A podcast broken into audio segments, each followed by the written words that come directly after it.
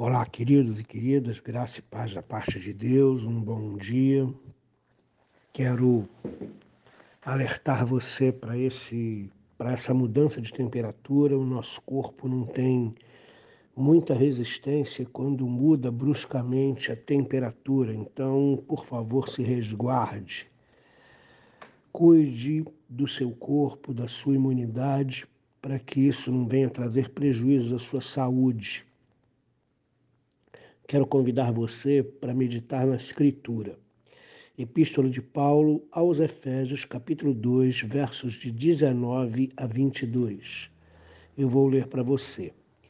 Assim já não sois estrangeiros e peregrinos, mas concidadãos dos santos e sois da família de Deus. Edificados sobre o fundamento dos apóstolos e profetas, sendo Ele mesmo, Cristo Jesus, a pedra angular no qual todo edifício bem ajustado cresce para santuário dedicado ao Senhor, no qual também vós, juntamente, estáis sendo edificados para a habitação de Deus no Espírito. Esse é um texto muito rico, fala muitas coisas. E eu não gostaria de eh, ser surpreso superficial com você nessa manhã. Por isso, nós vamos nos ater apenas ao versículo 19, que diz assim: Assim já não sois estrangeiros e peregrinos, mas concidadãos dos santos, sois da família de Deus. Se você prestar atenção no verso 19, ele é um verso conclusivo ele começa o verso dizendo: Desta forma, assim, vocês já não são mais estrangeiros e peregrinos. O acesso a Deus, no versículo anterior, foi reconquistado. E foi reconquistado por Jesus, pela cruz de Jesus. Reconquistado o acesso a Deus para os que antes estavam longe, ou seja, os gentios, acarreta uma consequência significativa. Logo, já não sois estrangeiros e peregrinos. Em Gênesis 23, verso 4, Abraão se classifica como forasteiro e ocupante em Canaã, a terra da promessa. Essa formulação é interpretada por Hebreus capítulo 11, verso 13, com vistas à trajetória da fé. Hebreus diz que nós que estamos na trajetória da fé somos peregrinos e forasteiros.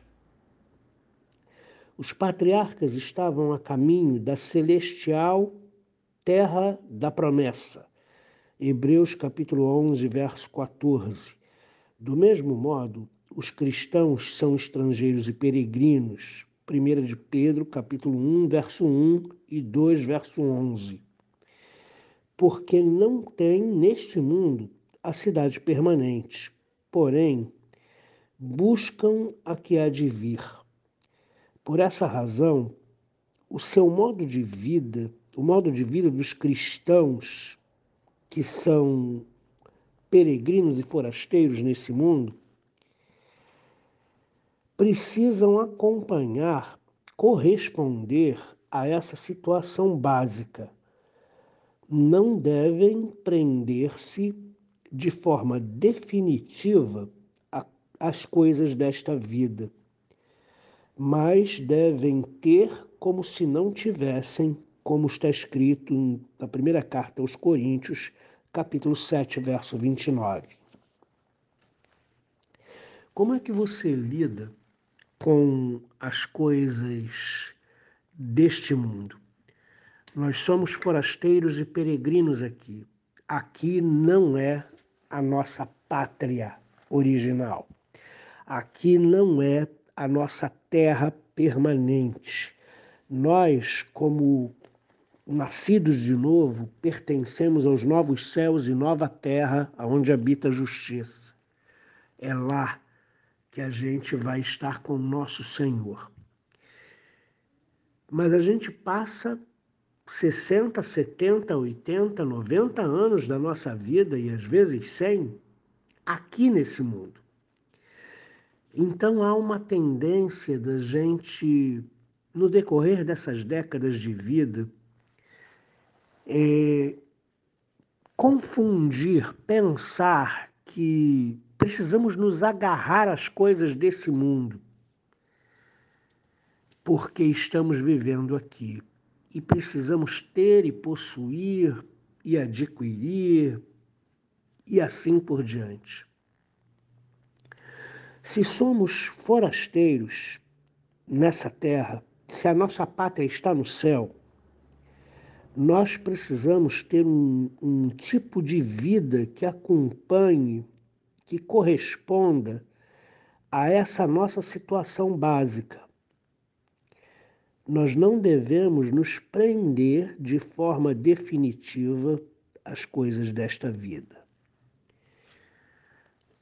Muita gente se prende às coisas desta vida sendo materialistas, hum, desejando mais do que podem adquirir, não se contentando com o que tem em nenhum momento da sua vida uma, uma ambição desmedida pelas coisas deste mundo. E isso nos desvia do nosso propósito. O nosso propósito é espiritual, o nosso propósito não é material. Reparem no decorrer do texto, no verso 20 e 21, diz que Jesus Cristo é o fundamento, é a pedra angular no qual todo edifício bem ajustado cresce para santuário de Deus, dedicado ao Senhor. Então, o texto vai falar para a gente que o nosso objetivo de vida não é material. Precisamos de coisas materiais, precisamos de roupas, precisamos de comida, do sustento diário, de uma casa. São coisas materiais que precisamos. Mas o nosso foco não é esse. O nosso foco é crescer para santuário de Deus. E eu gostaria que você meditasse nesse, nessa manhã e nesse dia, como você tem lidado com as coisas materiais. Como é que tem sido a sua relação com as coisas materiais nesse mundo? Se você entende que elas são para sua necessidade apenas, ou se você atribui a elas algum valor mais elevado do que isso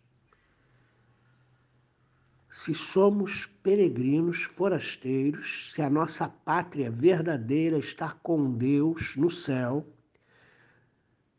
no novo céu e na nova terra que Ele há de restaurar para nós. Então, qual tem sido a nossa postura com relação a esta vida, as coisas materiais, a este mundo? Você tem substituído as coisas espirituais pelas coisas materiais.